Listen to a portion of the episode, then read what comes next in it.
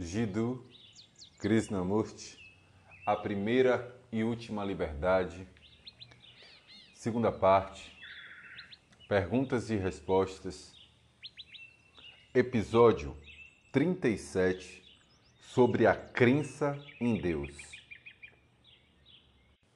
Pergunta: A crença em Deus tem sido um forte incentivo para uma vida melhor. Por que você nega Deus? Por que não tenta reavivar a fé do homem na ideia de Deus? Krishnamurti.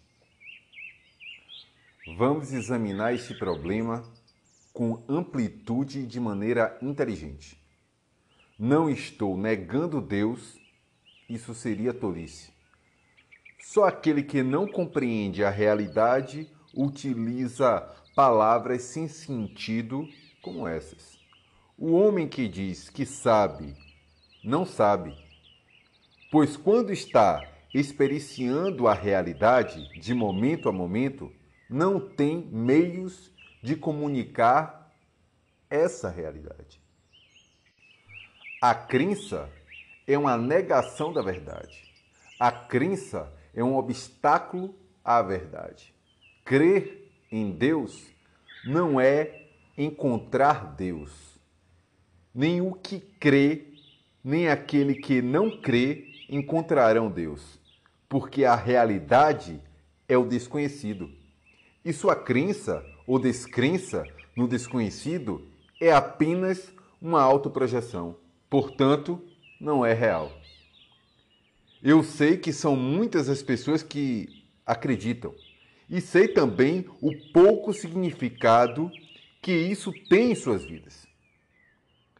Há muitas pessoas que creem, milhões que acreditam em Deus e encontram consolo nisso. Em primeiro lugar, por que você acredita em Deus? Acredita porque lhe dá satisfação, conforto, esperança e diz que isso dá sentido à vida. Na verdade, essa crença significa muito pouco para você, porque, embora acreditem, vocês exploram e matam. Acreditam num Deus universal e matam-se uns aos outros.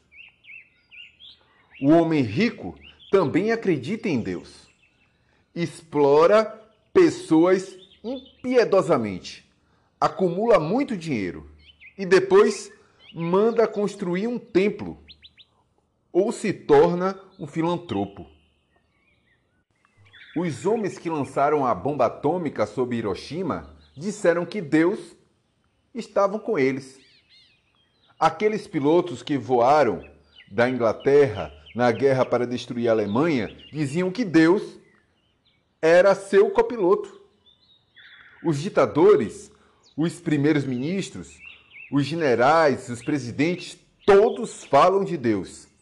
Têm imensa fé em Deus. Mas podemos dizer que estão colaborando, fazendo algo para que o homem tenha uma vida melhor? As pessoas que dizem acreditar em Deus destruíram metade do mundo e o deixaram em completa miséria. A intolerância religiosa criou divisão entre as pessoas, entre os que acreditam e os que se opõem a isso, levando a guerra religiosas. Isso mostra como agimos de modo extremamente político. Seria a crença em Deus um poderoso incentivo para se obter uma vida mais plena? Por que você precisa de um estímulo para viver melhor? Claramente, o incentivo que se evidencia aqui é o desejo de viver com pureza e simplicidade, não é?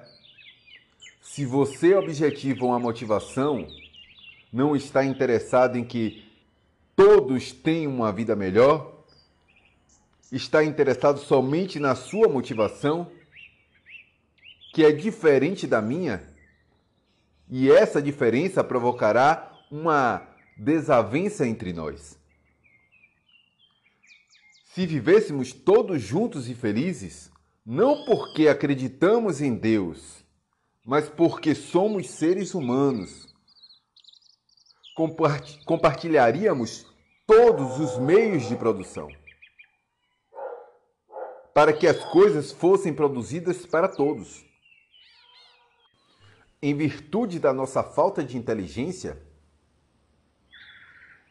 aceitamos a ideia de uma inteligência superior, a que chamamos Deus.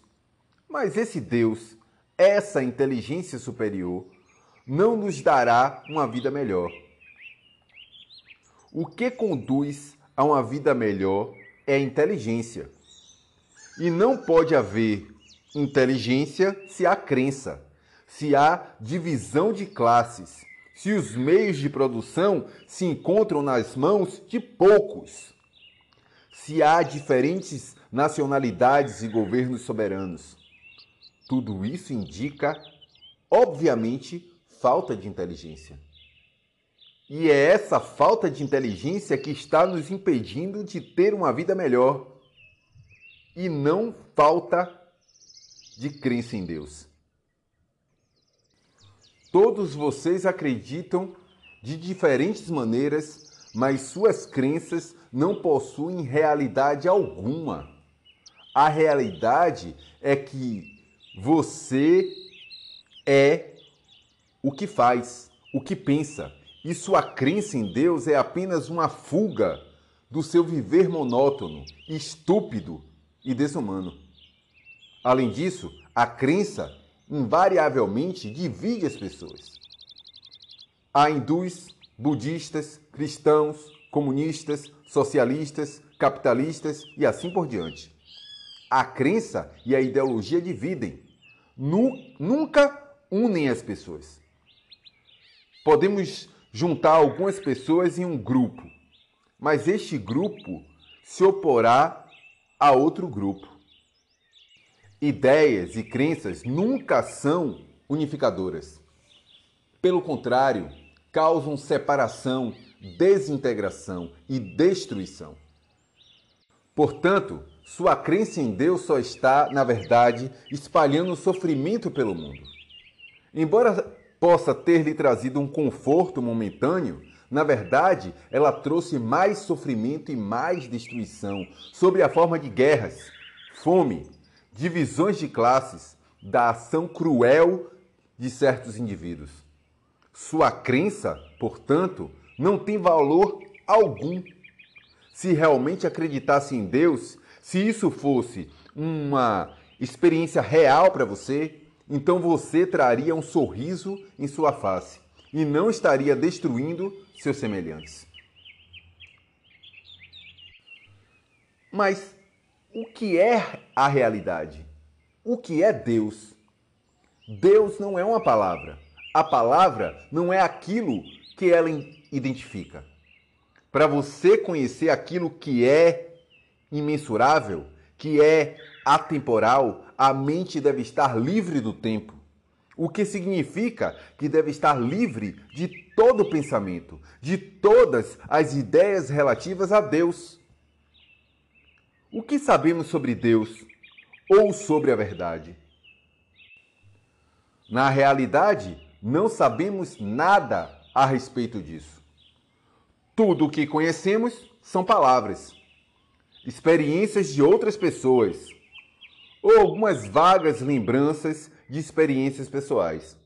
Isso, naturalmente, não é Deus. Não é a realidade. Não está fora da esfera do tempo. Para conhecer o que está além do tempo, é preciso compreender o processo do tempo. O tempo enquanto objeto do pensamento, o processo de vir a ser, a acumulação de conhecimento. Esse é o cenário completo no qual a mente se insere. A mente em si é o próprio cenário, tanto o ambiente consciente quanto o inconsciente, o coletivo e o individual. A mente, portanto, precisa estar livre do conhecido, o que significa que deve estar absolutamente silente, sem ter sido posta em silêncio. A mente que alcança o silêncio como resultado de determinada ação, de uma prática, de uma disciplina, não é uma mente silenciosa. Se ela é forçada, controlada, moldada, colocada dentro de uma estrutura e mantida em silêncio, não é uma mente silente. Pode-se ter sucesso por um período de tempo em forçar a mente a uma tranquilidade superficial, mas essa mente não é uma mente quieta. A quietude, de fato, surge somente quando você compreende todo o processo do pensamento. Porque compreender o processo é dar-lhe fim, e o fim do processo do pensamento é o começo do silêncio. Somente quando a mente está em completo silêncio, não apenas superficialmente, mas também em seu nível mais profundo, permeando tanto a camada superficial como os níveis mais profundos da consciência, só então o desconhecido pode vir a se manifestar. O desconhecido não é algo que possa ser experimentado pela mente. Só o silêncio pode ser experienciado. Nada mais senão o silêncio.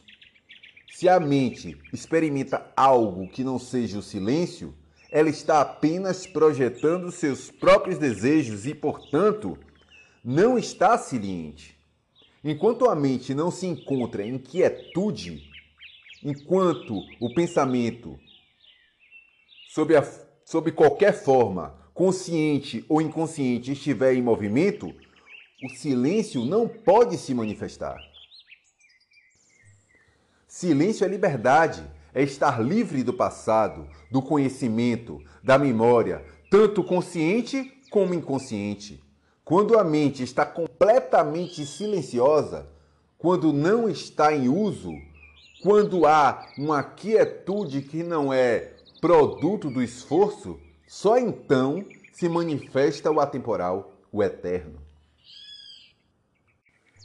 Esse estado não é um estado em que se lembra de algo. Não há nele uma entidade que se recorda, que experimenta algo. Portanto, aquilo que se busca, Deus, verdade ou o nome que queira dar, é algo que se revela de momento a momento. E isso acontece apenas no estado de liberdade e espontaneidade. E não quando a mente foi disciplinada de acordo com o padrão. Deus não é um produto da mente, não é o resultado de autoprojeção ele se revela apenas quando há virtude. E virtude é liberdade. Virtude é def defrontar-se com o fato, com o que é. E confrontar-se com o fato é um estado de bem-aventurança.